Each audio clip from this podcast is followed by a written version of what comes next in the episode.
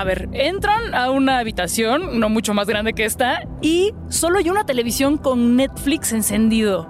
¿Qué hacen? Eh, Me pongo a revisar tendencias, el top 10, estrenos y después de como unas tres horas y media veo un capítulo de algo que ya había visto y así. Y entonces yo te arrebato el control remoto y pongo la cuarta temporada de Stranger Things de inmediato, así, sin perder el tiempo. Ah, ah, cayeron en la trampa y cuando le ponen play al primer episodio, aparecen en el Upside Down. Nosotras, nosotros somos Plaqueta, Javier y Luisa y como no podía ser de otra manera, hoy vamos a hablar de Stranger Things. Ahora sí, ya cuarta temporada, ya vamos por lo último de lo último y vamos a saciar nuestras ganas de mucho Eleven, mucho Hopkins, mucho Hopper y por supuesto todo del Upside Down.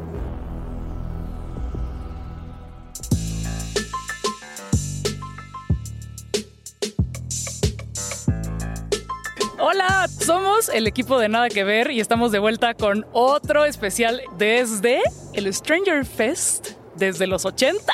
Sí, desde un lugar bastante menos tenebroso de lo que yo me imaginaba. Aquí sí me podría quedar encerrado. Evidentemente no estamos transmitiendo desde el Upside Down, le estamos pasando muy rico, no cabemos, estamos desbordados, porque ahora sí, ya viene lo último, ultimísimo de Stranger Things de esta cuarta temporada, que ha dado en las últimas semanas, en los últimos meses, muchísimo, muchísimo de qué hablar, todo de qué hablar. Vamos a hablar de los nuevos personajes, de algunas teorías, pero antes vamos a analizar el fenómeno que ha sido esta serie. Y además, no sé si se dieron cuenta, pero pasaron tres años desde la última temporada. A mí se me fueron así rapidísimo. Eh, justo eso es lo que me llamó mucho la atención de esta cuarta temporada, porque de por sí la tercera temporada, o sea, yo la disfruté bastante en muchos sentidos, ¿no? Como que hay toda una caricatura de los 80 que creo que está bastante juguetona, pero no fue tan bien recibida por mucha gente, sobre todo por los fans hardcore así de la primera temporada, porque como que se hizo un poco más una caricatura de lo que eran los personajes. Y luego pasaron tres años hasta que salió la cuarta, entonces había una expectativa muy grande, había unos zapatos gigantescos que llenar y creo de verdad que esta cuarta temporada llegó a cerrar bocas. O sea, sí llegó un poquito a demostrar que sigue siendo tan buena como la primera, quizá incluso un poquito mejor. Y además es un formato, me parece, absolutamente transgresor.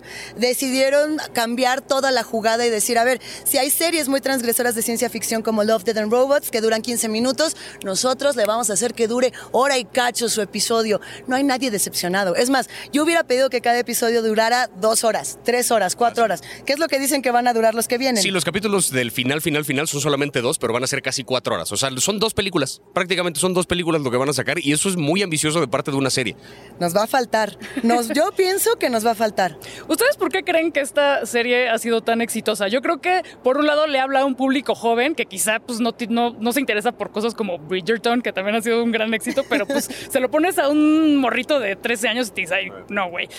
Pero también a la banda chaborruca como una que pues está toda la nostalgia ochentera, un montón de referencias. Así, Así de, de- sí, sí, eso yo lo viví. Yo era como esos muchachitos, ¿eh?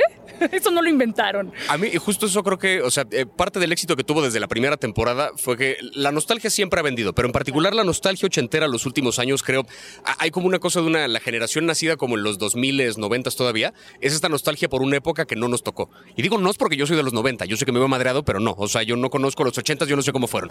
Pero entonces, hay ¡Qué una... malo! ¡Qué Perdón, malo! necesito aclararlo cada vez que lo hablamos porque de pronto Ah, me sí. ponen en una edad que no es la mía. Entonces, eh, pero yo sí creo que hay como una nostalgia muy fuerte por una época que no nos tocó, como lo ha habido en todas las generaciones, no siempre como una noción de, ay, qué padre hubiera sido los 50, los 60, los 20, los qué sé yo.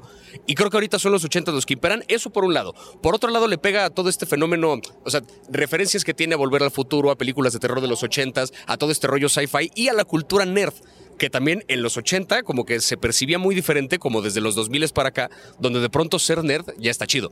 O sea, ya ser un clavado de la ciencia y de la ciencia ficción y de los cómics y de todo este rollo, ya está padre.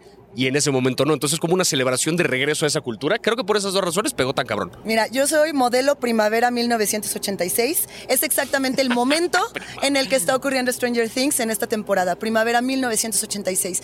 Y para mí fue una cosa muy emocional porque cuando yo empecé a ver esta serie, yo no tenía una hija. Ahora yo tengo una, una chamaca y tengo que decirles que ella encuentra cosas que yo no encuentro. O sea, yo, por ejemplo, desde el primer episodio dije, a ver, ahí está el póster de la cosa de- del otro mundo, ¿no? The Thing, que es algo que ha sido un hilo conductor en cada una de las temporadas. Yo decía, ahí está It, ¿no? Por ejemplo, el Demogorgon, yo decía, ahí está Alien. Eh, pensaba, la araña, destrozamentes, destripamentes, lo que- Azotamentes, azotamentes. Ah, bueno, pues ahí está It, como está, por ejemplo, también ese terror corporal de todos los años 80. Ahora veo a Vecna y digo, bueno, para mí está, por supuesto, el hijo de Freddy Krueger mezclado con los cenobitas, ¿no? Mezclado con Pinhead. Que además sí es Freddy Krueger porque el actor que hace de Víctor Krill fue el actor que interpretó originalmente a Freddy Krueger. O sea, es una no es de gratis ese casting, es una referencia directa y es un homenaje bastante lindo al personaje. Incluso la mano de Vecna tiene como Es forma eso. un poco de garra. O sea, es un homenaje tal cual a Freddy Krueger. Es directo, te están diciendo, Vecna es el hijo de Freddy Krueger, pero también tiene otros discursos que tienen que ver con la historia sin fin. Ahorita llegamos a ello, ahorita llegamos a ello. Lo que yo quería contarles es que justo ese cambio generacional, mi hija no conoce nada de este tipo de géneros de películas de horror, no está clavada con ello y está generando nuevas mitologías. Y creo que esta serie logró generar una mitología distinta, aparte, novedosa, y se va a quedar. O sea, yo estoy segura que en 10, 20 años vamos a tener algo que haga una referencia directa a Stranger Things, así como Stranger Things hizo una referencia directa al pasado. Y eso es muy emocionante. Porque está toda esta generación que está creciendo junto con los personajes. Es un fenómeno como Harry Y que sí, sí, ya veremos restaurantes temáticos y un montón de cosas. Pues. Además, pues claro, como Sí, bueno, esto. ya estamos aquí en este lugar, pero falta. Esto va a convertirse luego en un parque de diversiones. O sea, Stranger Things Studios, no sé. O sea, ya. Y yo creo que el éxito de un fenómeno de cultura pop se mide en la cantidad de disfraces de Halloween que se crean. Y digo, se atravesó por ahí la pandemia, pero antes de eso, Barb, los foquitos, o sea, te- Hopper, Eleven, por Eleven. supuesto. Es un vestido waffles rosa y un waffle, listo. Ajá, O sea, waffles por sí. todos lados. Es- este era omnipresente.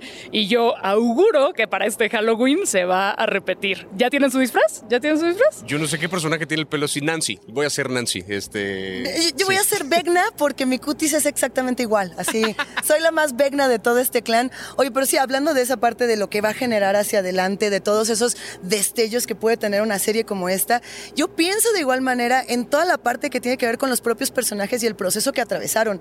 O sea, a ver, todos estos chamacos actores les tocó pandemia, les está tocando guerras internacionales, les está tocando crecer en un contexto que sí es como del upside down. O sea, si el mundo fuera de Stranger Things es el upside down. Y pensar en eso, y pensar en cómo nos cambió a nosotros y cómo necesitábamos también ese acompañamiento social. Ah, ya voy a intensiar. véanme, véanme ¿Cómo? Si apenas llevamos más. tres minutos de episodio. Qué raro. Sí.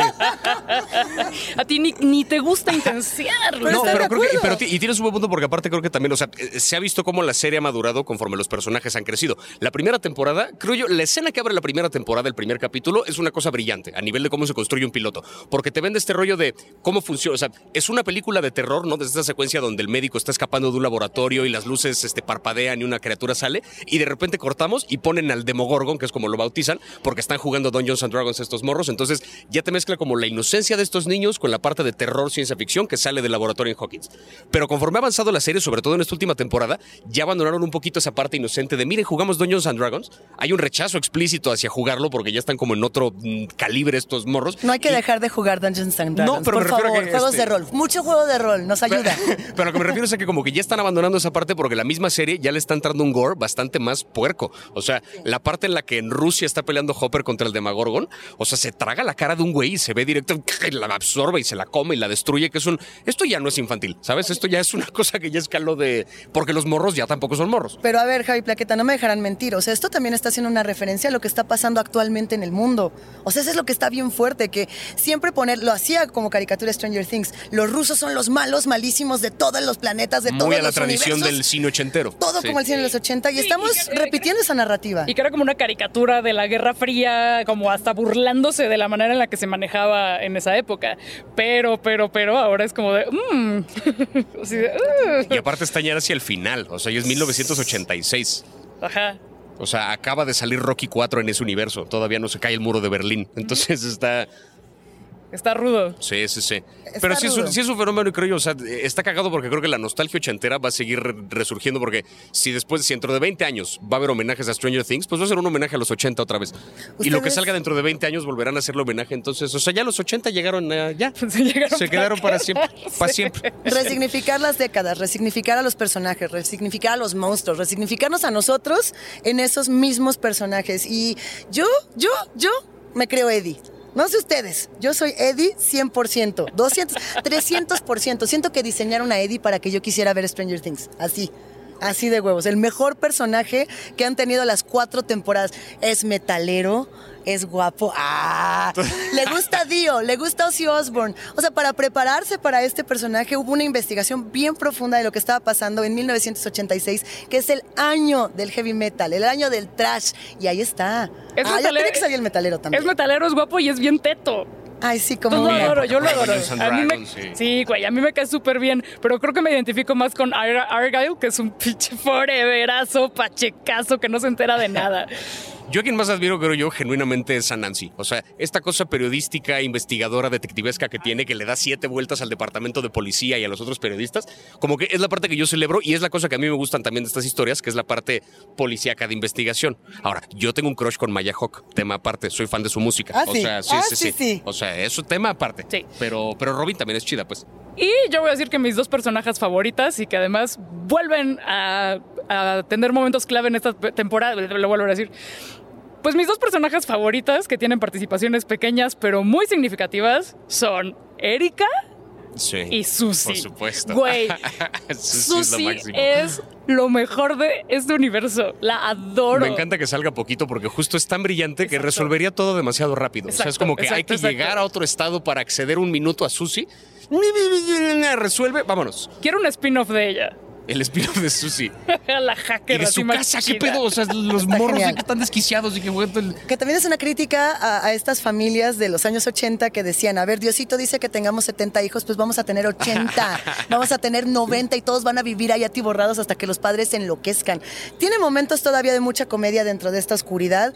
A mí uno de mis momentos favoritos es precisamente todos los, los momentos del viaje por California, estos road movies, estos road trips que de pronto vemos a lo largo de la serie que me recuerdan que no todo está mal, ¿no? Que no todo está perdido. Si yo tuviera que elegir mi momento favorito, por supuesto, que sería ese tiro así de Vecna contra Eleven poniendo la mano así. A ver, vamos a representarlo. ¿Cómo, cómo le hacemos plaqueta? Arriba de Javi es como un así. Yo Tendría que la ser así. tensión de- La tensión, él es el campo. O sea, por supuesto, ya, ya hay- ¿cuántos, cuántos memes salieron este último mes? Con, con nada más con ese Ah, momento. Brutal. Todos. Yo justo, o sea, es que eh, hay bastante de dónde elegir porque justo la, la serie, además de que adopta este formato de ser casi casi películas cada capítulo por lo mucho que duran, se divide en cuatro historias que funcionan cada una como un género de cine. O sea, tienes una película de road trip en California, tienes Es una cosa de ciencia ficción en un laboratorio secreto en Nevada, tienes una película de acción en Rusia y una película de terror en Hawkins.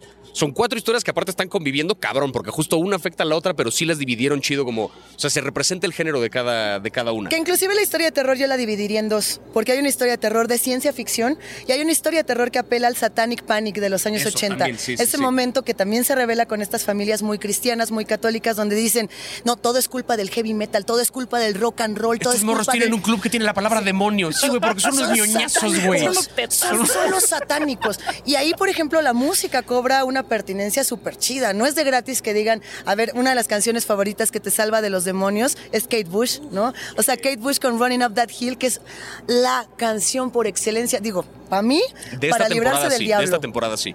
Pues de toda, de toda la vida.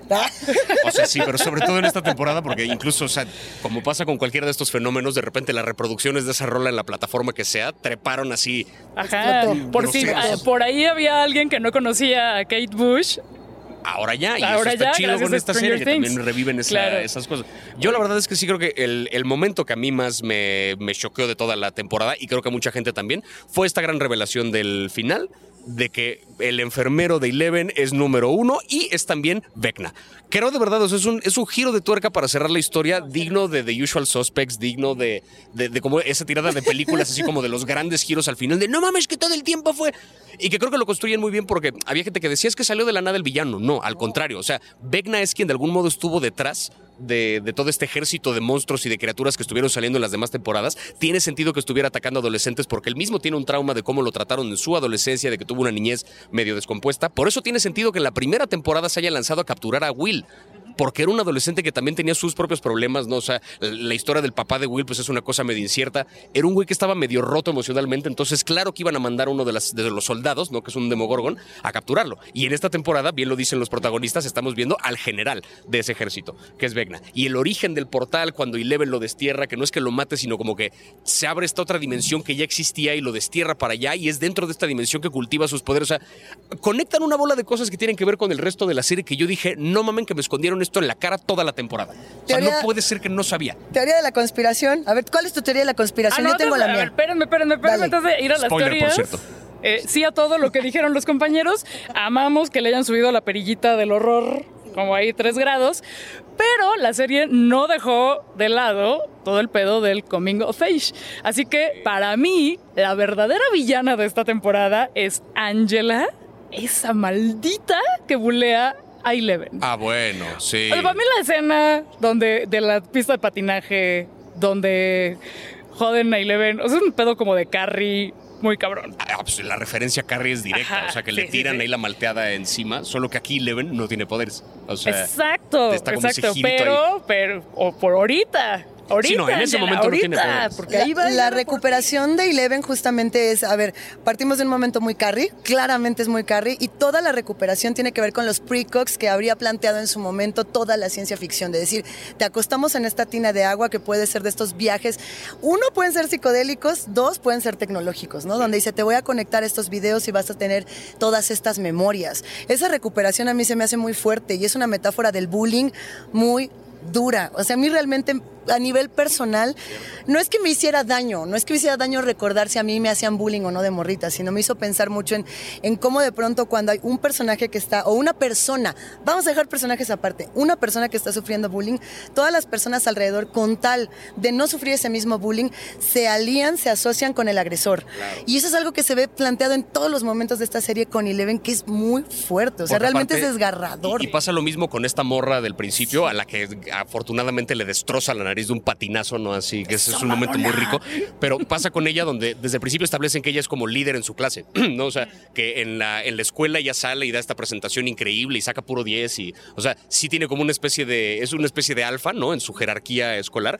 Y luego cuando Eleven sale de eso y empieza a recordar su pasado, tienes la historia de los otros morros que la buleaban. Cuando ella era mucho más chiquita y tenías este güey que era número 2, que era como el otro más fuerte, que tenía también poderes muy chingones y que no soporta que Eleven sea más poderosa y que también empiezan a bulearla, le empiezan a pasar una bola. O sea, la historia de Eleven se sigue repitiendo, ¿no? Siempre ha tenido gente alrededor que le está hostigando, hostigando. Y es parte también del atractivo de una historia como la de Carrie y que retoma muy bien esta serie, que es qué pasaría si la máxima víctima de esta situación de bullying de repente le das poderes destructivos.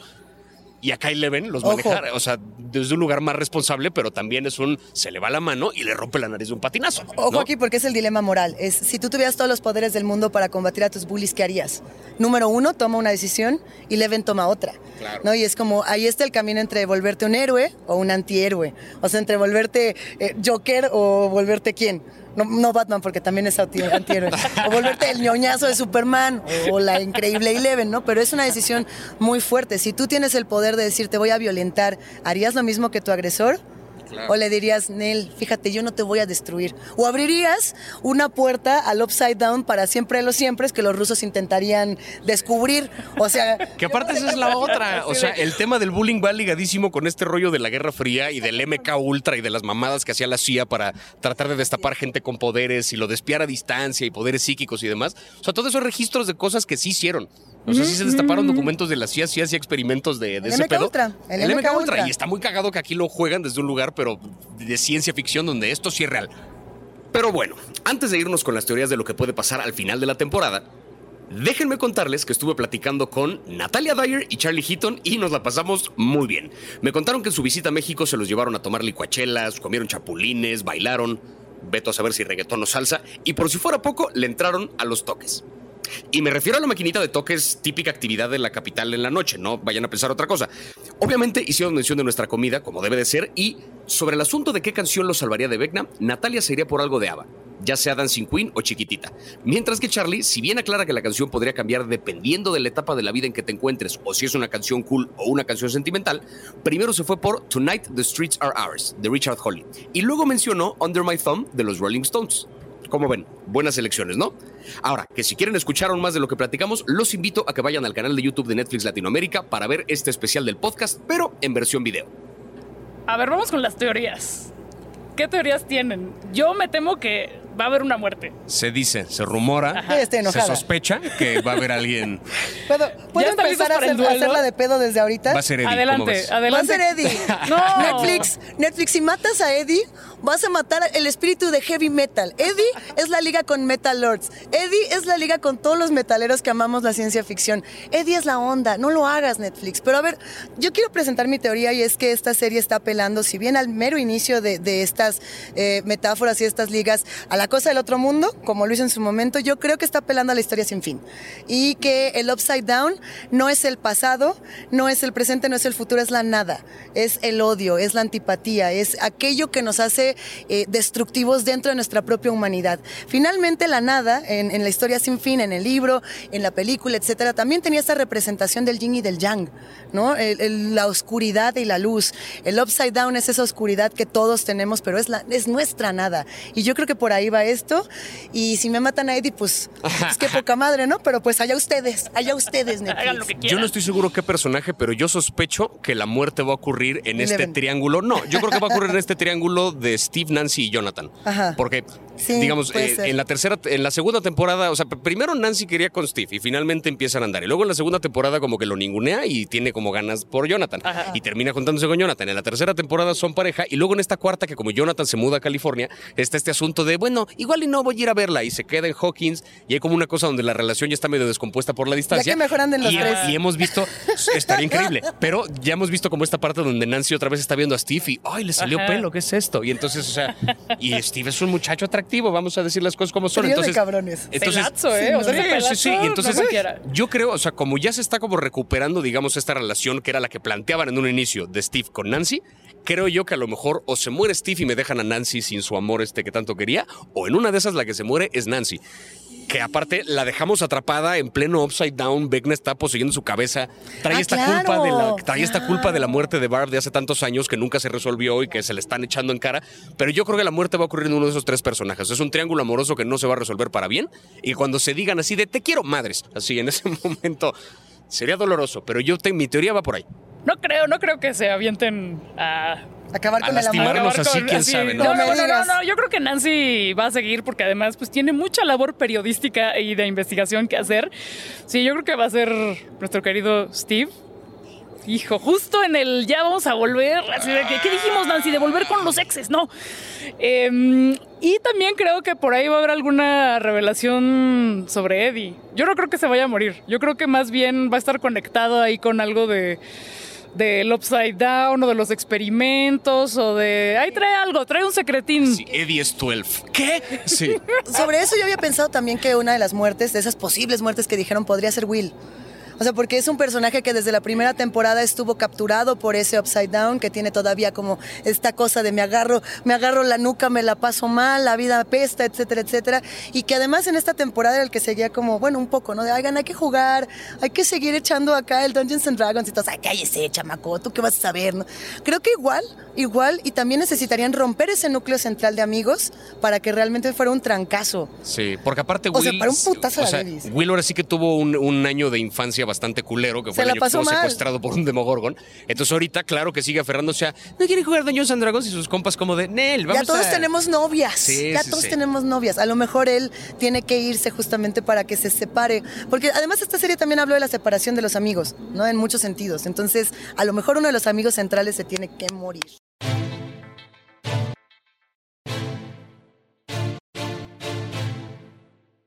Hasta acá llegó este episodio sobre Stranger Things y yo pensé que me iba a servir de terapia hablar sobre la serie, pero yo estoy más ansiosa que nunca.